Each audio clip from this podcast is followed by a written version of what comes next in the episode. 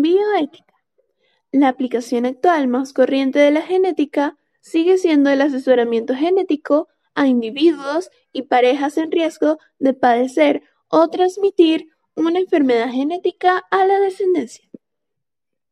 La práctica del asesoramiento genético se ha visto potenciada por los adelantos en el conocimiento del genoma humano, dado que el número de genes asociados a enfermedades posibles de ser analizadas molecularmente crece de forma muy acelerada, sumando hoy más de 700.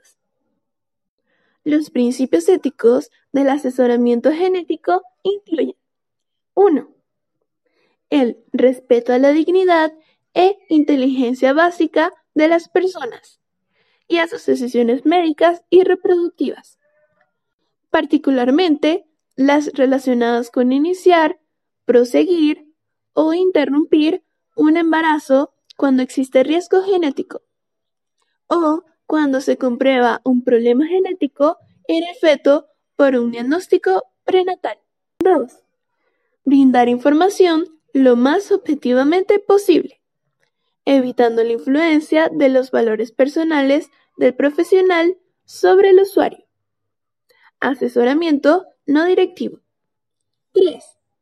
Protección de la privacidad de la información genética frente a intrusiones externas injustificadas, compañías de seguros, empleadores, etc.